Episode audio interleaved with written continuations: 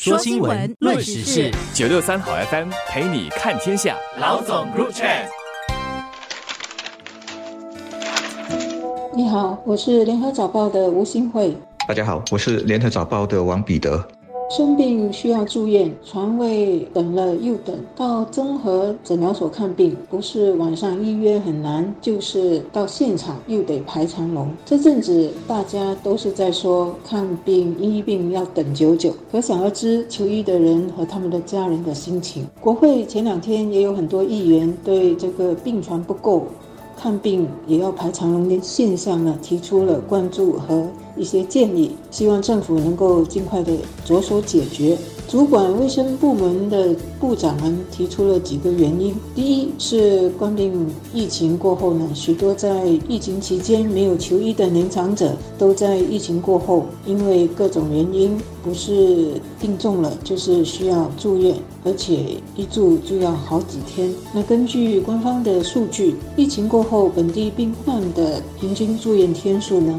从之前的六点一天增加到七天，增幅就是等于超过了百分之十五了，所以就造成这个医院的床位紧张，特别是政府医院。那另外一个病床或者需要排长龙的原因，是一些新的医疗设施工程呢被。疫情打乱了，影响了整个工程的进度。那么现在有关当局都在赶工，所以他们估计，随着新建或者是扩充的医疗设施先后在今年底或者是下来几年完成，床位紧张的情况就会缓下来。看病难是很多社会的通病，没想到这几年我们也慢慢的有了自己亲身的经历。例如住院的人有可能开始得一两晚睡在走廊上，因为房间被占满了。有个朋友曾经跟我说，在香港预约做膝盖手术是要等上一两年的，大概是公立医院吧。我不知道我们的情况，希望不是如此。但最近读新闻，这种医疗资源不足、一直被挤兑的现象一直出现。例如一家医药科技公司最近受访是说，新加坡女性的乳房 X 光检测率只有三十八八千，比起欧美国家的七八十甚至超过九十八千要低很多。而原因不是机器不够，而是缺乏放射科医生。这原本是一则财经新闻，但我读了觉得很不可思议。乳癌是本地很常见、很致命的杀手，但放射科医生原来在每十万名女性中只有六点五个。这几天有关病床不足，还有综合诊疗所很难预约，候诊时间很长。的报道陆续出来，也让我印象深刻。特别是后者，有议员在国会请命，希望尽快改善。我们也派了三个记者到一些综合诊疗所采访，在星期三把一些痛点和实际情况数据报道了出来。我觉得写得不错，并且是很切身的问题。有兴趣的读者不妨去读一读。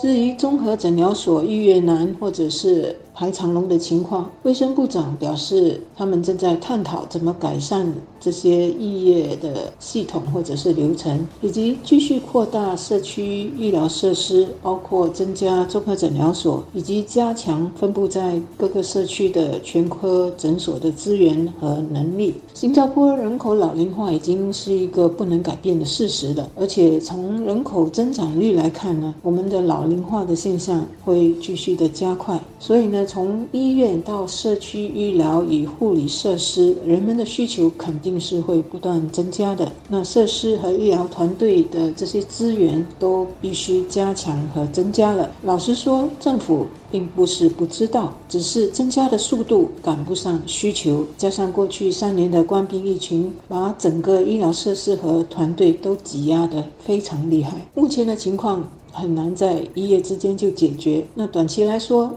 政府可能需要在看病医病的这个流程上，使他们更加顺畅有效。虽然现在医院和综合诊疗所都充分利用数码或者是自动化的程序，但是设计上如果没有顾及年长者的情况，或者是没有跟上需求量的大增，适当地调配资源和理顺整个程序，就会出现各种瓶颈和排长龙的现象。所以到头来是一个供需不平衡的问题。题，设施与人手都供不应求，这就会增加医疗成本，也会增加病患的求医费用。医疗资源不足，一部分原因是冠病疫情造成的，包括传染病增加了对病床和医护人员的需求，再来是拖慢了医疗设施的建造。现在人们住院的平均天数也拉长了，因为疫情期间对慢性病的照顾和控制没那么到位，使到一些人的病情变得较为严重。这些都是事实，也都让我们措手不及。但必须说的是，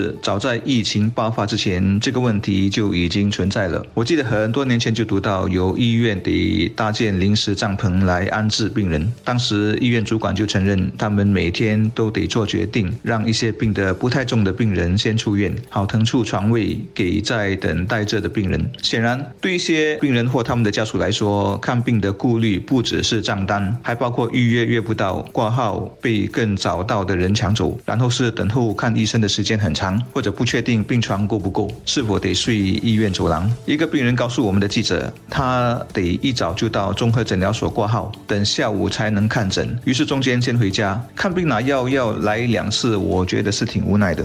那长期来说，我们就得从供需来解决当前的困境了。一个是在供应方面，不断跟着人口结构的改变，增加医疗设施和医疗人手，加强全科诊所或者是家庭医生的能力和他们的分布。但是与此同时，我们也要注意到，随着这些全科诊所或者家庭医生需要负责的护理范围越来越多，包括健康检查也可以找他们。那怎么把挂号或者是预约的流程，或者是把挂号和预约的流程弄清楚，而不是都排在同一个系统里面，是需要增加资源和方法的。长期来说，我们也需要把求医的需求减缓，除了解决供应的方面，需求方面我们也要减缓或者是减少。